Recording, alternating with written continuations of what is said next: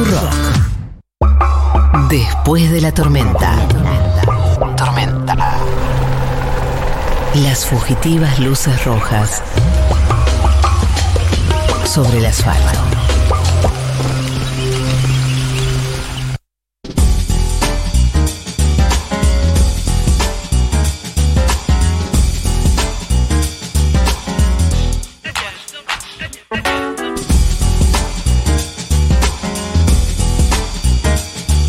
Pues bien, eh, como todos los meses, eh, el Observatorio Vial de Secaitra hace relevamientos de distintas cuestiones de, de la problemática vial en la República Argentina, que es gravísima. La cantidad de muertos que tenemos en accidentes de tránsito en la República Argentina es una epidemia realmente eh, lo que sucede con las rutas y eh, las distintas eh, autopistas de la República Argentina. Todo el tiempo hay accidentes, todo el tiempo hay muertos, todo el tiempo pasan cosas.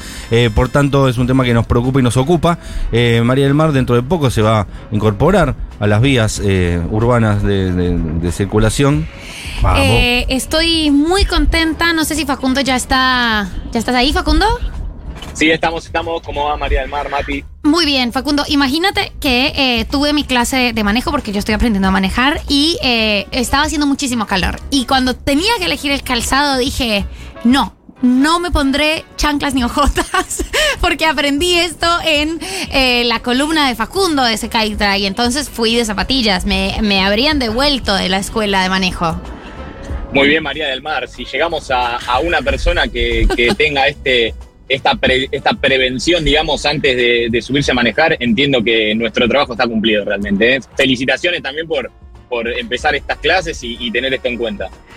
Eh, Facundo Jaime es el vocero del Observatorio Vial de Secaitra. Todos los meses eh, con ese Observatorio Vial hace relevamientos en la opinión pública para saber cuánto los argentinos conocemos acerca de las cuestiones que tienen que ver con el cuidado para la hora de, de manejar, pero también a la hora de ser peatones, a la hora de ser ciclistas, a la hora de ser moto eh, mamis. Eh, Ya está, es, es motomami, quedó así la palabra. hay que re- tener responsabilidad para ser motomami. Bueno, en esta última encuesta eh, se relevó, Facundo, corregime si estoy equivocado, que solo 3 de cada 10 conductores saben cuál es la velocidad máxima de una autopista. ¿Eso- ¿Esto es así?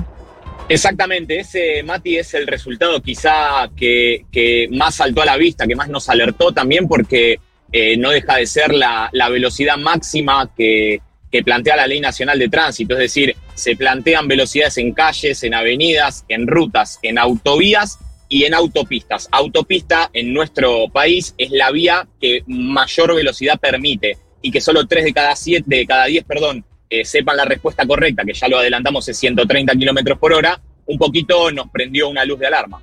Es un montón que solo 3 de cada 10 lo sepan. Sí, sin duda, Mati, sin duda. A ver, te cuento la otra cara de la misma moneda. Cuando en la misma encuesta consultamos sobre el conocimiento de, de la velocidad en calles urbanas, el 70%, es decir, se da vuelta el porcentaje, contestó correctamente que la máxima es 40 kilómetros por hora. Eh, perdón, Mati, vos, quizá y María del Mar se pueden preguntar por qué nosotros hicimos estas consultas. Porque vemos que conociendo las máximas de cada vía, vamos a encontrar una íntima relación con las distancias de frenado. ¿Por qué es importante conocer las velocidades máximas de cada vía? Para contemplar qué distancia tenemos que eh, tener con respecto al vehículo que tenemos adelante y tratar de que el de atrás tampoco se nos pegue mucho. Exactamente, es algo que no se respeta casi nunca en, autopistas, eh, la distancia entre autos. Yo la respeto mucho porque si te frenan de golpe y vos estás un poco desconcentrado, te lo comes. Y a esa velocidad es una cuestión de vida o muerte. Así que respeten las distancias en las autopistas y en las rutas, no sean bobos. Exacto, Mati. Además, eh, lo otro que también viene a colación es que además de respetar la velocidad máxima, es decir, no excedernos, tenemos que, por ejemplo, en rutas, perdón, en autopistas en donde hay multiplicidad de carriles, como puede ser la autopista panamericana, en donde cada carril de panamericana tiene una velocidad máxima diferencial, es decir, el tránsito pesado va en los carriles más lentos. Acá también tenemos que tener esta previsión y tratar de circular si vamos a ir a 100 por el carril que nos permite ir a esa velocidad, porque si tratamos de ir a 100 en el carril más rápido donde los carteles visibilizan eh, 130 de máxima, probablemente, independientemente de poder generar algún tipo de caos eh, eventual, eh, podamos, podamos tener algún, alguna intervención en un siniestro vial, que es lo que queremos evitar por todos los medios. Facundo, eh, vuelvo yo poniendo particular atención porque todavía no tuve la clase teórica y, siento que esto me da muchísimos conocimientos. Y en esa misma línea, entonces, para, para categorizar un poco mejor, porque yo no tengo tan clara la diferencia entre autopista y ruta. Autopista, ruta, ¿cuáles son las categorías? Autopista, ruta y Autovía. calle, autovía, que son calles, Autovía. calles de ciudad. Y semiautopista hay también, ¿o no? ¿Semi-autopista también hay? Eh, autovía es autovía o, o es ruta, autovía, autopista o calle. Bien. Autovía, autopista o calle. ¿Cuáles son los límites de cada una? Bien, en calle tenemos 40 kilómetros por hora, mientras que en avenida 60 kilómetros por hora, en ruta 110, en autovía 120 y en autopista 130. ¿Cuáles serían las autovías? Muy buena pregunta, María del Mar. Nosotros presuponemos que también mucho del desconocimiento tiene que ver con que la gente no, no puede identificar a simple, a simple análisis la diferencia entre cada una de ellos. Eh, la ruta, te comento, María del Mar, es una, un- una vía de tránsito rápido, pero que es monocarril, es mano y contramano. Como ejemplo de ruta podemos poner la ruta 40. Ok. eh, hay, hay muchos ejemplos en nuestro país que acá es 110. ok. La autovía tiene, a diferencia de la ruta, multiplicidad de carriles, pero no tiene colectoras y tampoco tiene puentes aéreos para que los vehículos puedan atravesarla. Como por ejemplo, de autovía podemos nombrar la autovía 2, que es la, la Buenos Aires-La Plata, digamos. Eh, la que va hacia la costa, la que después en el kilómetro 32 se, se abre hacia la costa. bien. Y por último tenemos las, auto, eh, sí, las autopistas, que además de la multiplicidad de carriles, tenemos una colectora, tenemos ingresos y egresos, entradas y salidas para vehículos eh, en determinadas cortas distancias y también tenemos puentes aéreos que son muchas veces peatonales y muchas veces para el cruce de vehículos. Esas son las diferencias infraestructurales que, que la ley establece eh, en principio, ¿no? Para, para poder determinar que algo es ruta, autovía o autopista. ok. Y acá hay que hacer un paréntesis, perdón, María del Mar, que tiene que ver con lo siguiente. En el ámbito de la Ciudad Autónoma de Buenos Aires hay muchas autopistas o calles, como puede ser, o avenidas, perdón, como puede ser la General Paz, que tienen velocidades diferenciales a las que establece la Ley Nacional de Es Tránsito. importante Y esto que es lo digas así. también, Facu, porque Eh, eh. también la autopista 25 de mayo, la máxima es 80. Exactamente, exactamente. Mismo la Perito Moreno, de Lepiane. eh, hay muchas vías en el ámbito del AMBA que tienen velocidades diferenciales a las establecidas en la Ley Nacional de Tránsito. Que Esto es por decisión de la jurisdicción, eh, en este caso será de la Secretaría de Tránsito de la Ciudad Autónoma de Buenos Aires. Que lo que tiene que saber la gente, que esto es muy importante, Mati, es que no es una reducción de velocidad caprichosa. Generalmente tienen que ver con el afluente muy excesivo de vehículos que la transitan, con alguna ausencia de alguna colectora, es decir, eh, no es una cuestión caprichosa. Las decisiones que toman las autoridades con respecto a reducir velocidades de esta naturaleza tienen que ver con la infraestructura. Y déjame cerrar con esto, Mati, perdón. También tenemos casos en la Ciudad Autónoma de Buenos Aires, como por ejemplo la avenida Figueroa Alcorta, que en vez de tener 60, por tramos tiene 70. Entonces también acá hay un incremento de velocidad que también tiene que ver obviamente con la, la infraestructura de la avenida. Es una avenida muy ancha, con multiplicidad de carriles y con una infraestructura realmente importante que también lo permite. Totalmente, Facu. Y por eso lo que se recomienda, y que está bueno que lo digamos también, es que estemos atentos a las señales, porque las máximas eh, y las mínimas de las autopistas, autovías y rutas están presentes. Eh, y uno tiene que estar muy atento a eso cuando está manejando. Ah, Capaz que al principio, María del Mar, ahora que vas a empezar a manejar, no lo vas a ver tanto, pero una vez que lo tenés claro, eh, ya por ejemplo, sabes cuáles son las máximas y mínimas de las autopistas o de las distintas autovías o rutas que vas a tomar, pero muchas veces te baja por una curva, te baja la máxima, eh, o, en un puente o en un, eh, en un momento que tenés que reducir por alguna cuestión. Es decir, siempre tenés que estar pendiente de las señales eh, de cuántas son las máximas y mínimas, porque por una cuestión también de, de- de cuidado del auto, porque vos venís a 80 y de repente tenés que bajar a 60, y porque hay una, una, una curva y tenés que tener en cuenta esas cosas también. Sin duda, Mati, María del Mar, acá Lo perdimos un poco. Ah, Facu. tenemos llegadas a las rotondas, que las rotondas son realmente peligrosas, agarrarlas a mucha velocidad. Tenemos eh, escuelas, eh, es decir, hay muchos pormenores que hacen que eh, las autoridades establezcan reducciones de velocidad que, insisto, no son caprichosas, no tienen que ver con que a alguien se le ocurrió. Es para cuidar a la gente. Si hay una reducción en un colegio, es porque se sobreentiende que hay entrada y salida de chicos. Entonces hay que reducir la velocidad, hay que levantar el pie y tratar de cuidar al sujeto en la seguridad vial, que es el más desprotegido, que es el peatón, ¿no? Claro, Facundo, acá eh, nos escriben un tema que quería saber es sobre los que en la General Paz van a 40 o 50 cuando es 80. Se vuelve peligroso ir a 80 y encontrarte uno que va lento teniendo eh, cola. Yo quiero decir que, claro, yo como estoy a punto de ser una conductora, eh, siento que quiero ir muy despacio porque soy, porque tengo mucho miedo y mi mami dice que si uno va muy despacio, el accidente nunca es fatal. Pero esto implica que no puedo ir siempre muy despacio. O sea, también hay que saber cuál es el límite y cuál es la mínima. Claro.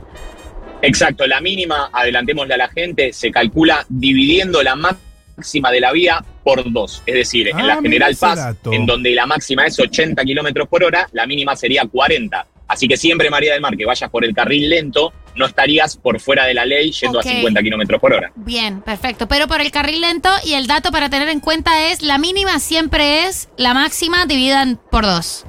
Exactamente. En autopistas donde la máxima es 130 kilómetros por hora, sería 65 la, la, mínima. Claro.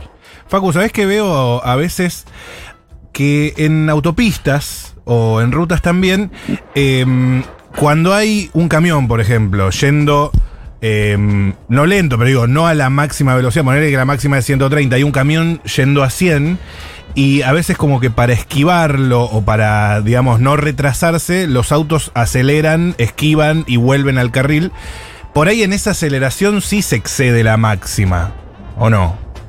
Eh, puede ser, puede ser, es un muy buen ejemplo, pero acá la clave del ejemplo que acabas de dar tiene que ver con que el sobrepaso nunca, pero nunca, pero nunca puede ser por el carril de la derecha, porque el carril de la derecha siempre va a ser más lento que el que estoy circulando. Entonces me puedo encontrar en una acción realmente trágica, porque muchos de los accidentes pasan por los sobrepasos por la derecha, que tengo un camión 100% detenido o que viene mucho más lento de la velocidad que estoy tratando de alcanzar para sobrepasar.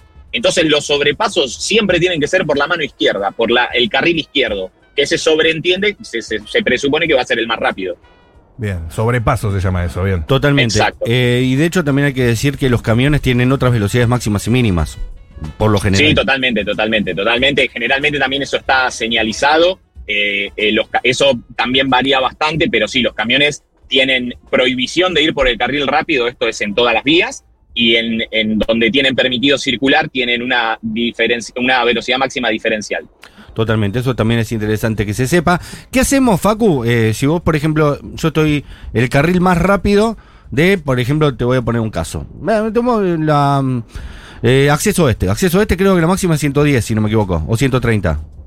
Entramos tiene 130, en algunos 110. Ok, yo estoy a 110 en el largo y, y tengo un tipo atrás que me lo tengo pegado y me está haciendo luces que me quiere pasar. Es decir, que quiere ir más rápido del 110, que es el máximo.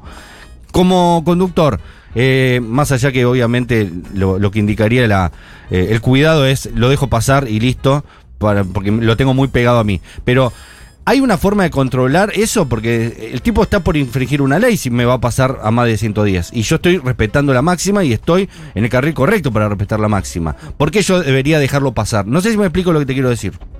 Sí, sí, sí, se entiende, se entiende, Mati. Eh, la realidad es que es un caso muy habitual, es un caso muy común. Eh, lo aconsejable es tratar de hacer lo que entendamos en esa situación que va a generar menos peligro para los propios y para los extraños. ¿Qué quiero decir? Si venimos en el carril rápido y tengo a alguien que me hace luces atrás, pero tengo imposibilidad de correrme hacia el carril, hacia el carril de la derecha y hacia el carril de la izquierda, o sea, no hay carril en la izquierda como para que me sobrepase, lo ideal sería no hacer ninguna maniobra que contemplemos que ya estamos circulando a la máxima de la vía, ¿no? Eh, no, no, hagamos ninguna maniobra que nos ponga en riesgo a nosotros ni, ni, a los del carril de la derecha y que la persona espere. Ok, es decir que aunque Ahora, el tipo si la persona viene... sí no, No, que si, eh, aunque uno sabe que el tipo va a infringir la ley porque va a ir por encima de la máxima, eh, lo que corresponde para cuidarnos a nosotros es dejarlo pasar y listo.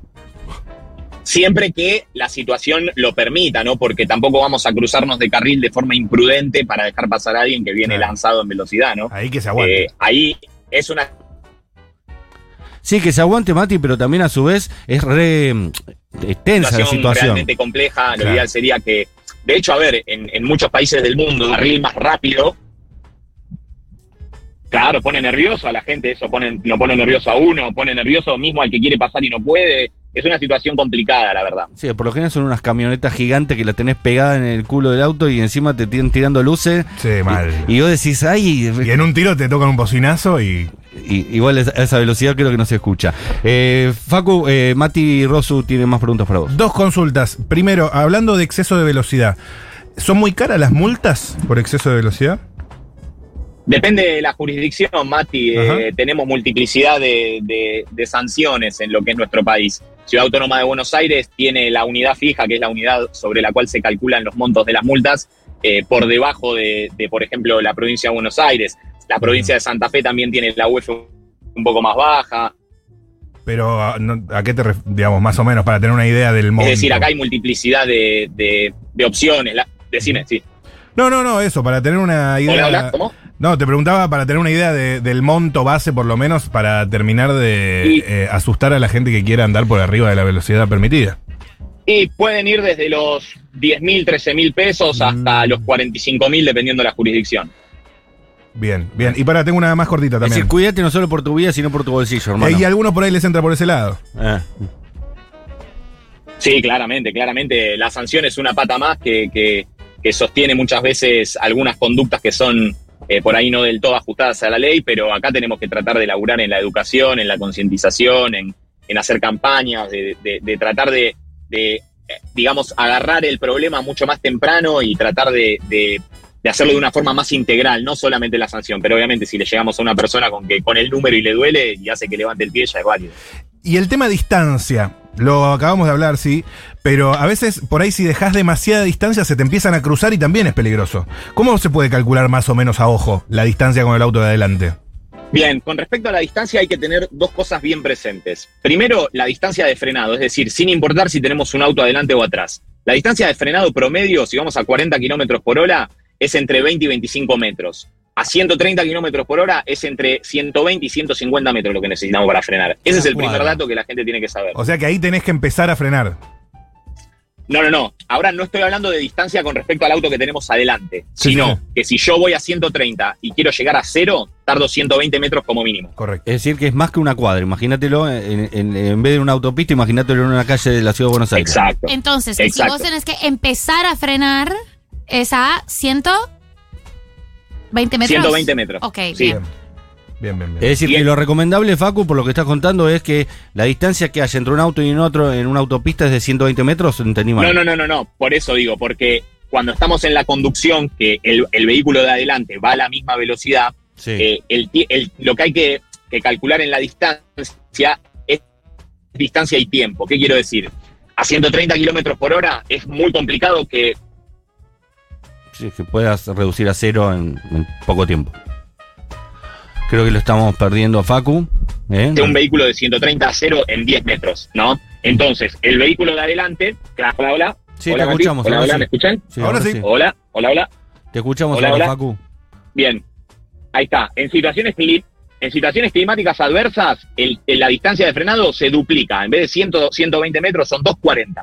¿Sí? Pero esa es la, la distancia de frenado. No es lo mismo que la distancia que tengo que tener de mi vehículo, del, del vehículo que tengo adelante. Hay que tratar de calcular en ruta a 130 tres autos. Es decir, esa sería la distancia ideal. Bien. Porque si el auto de adelante me frena, esos tres autos de distancia me van a dar alrededor de tres o cuatro segundos para yo realizar una maniobra, ¿no?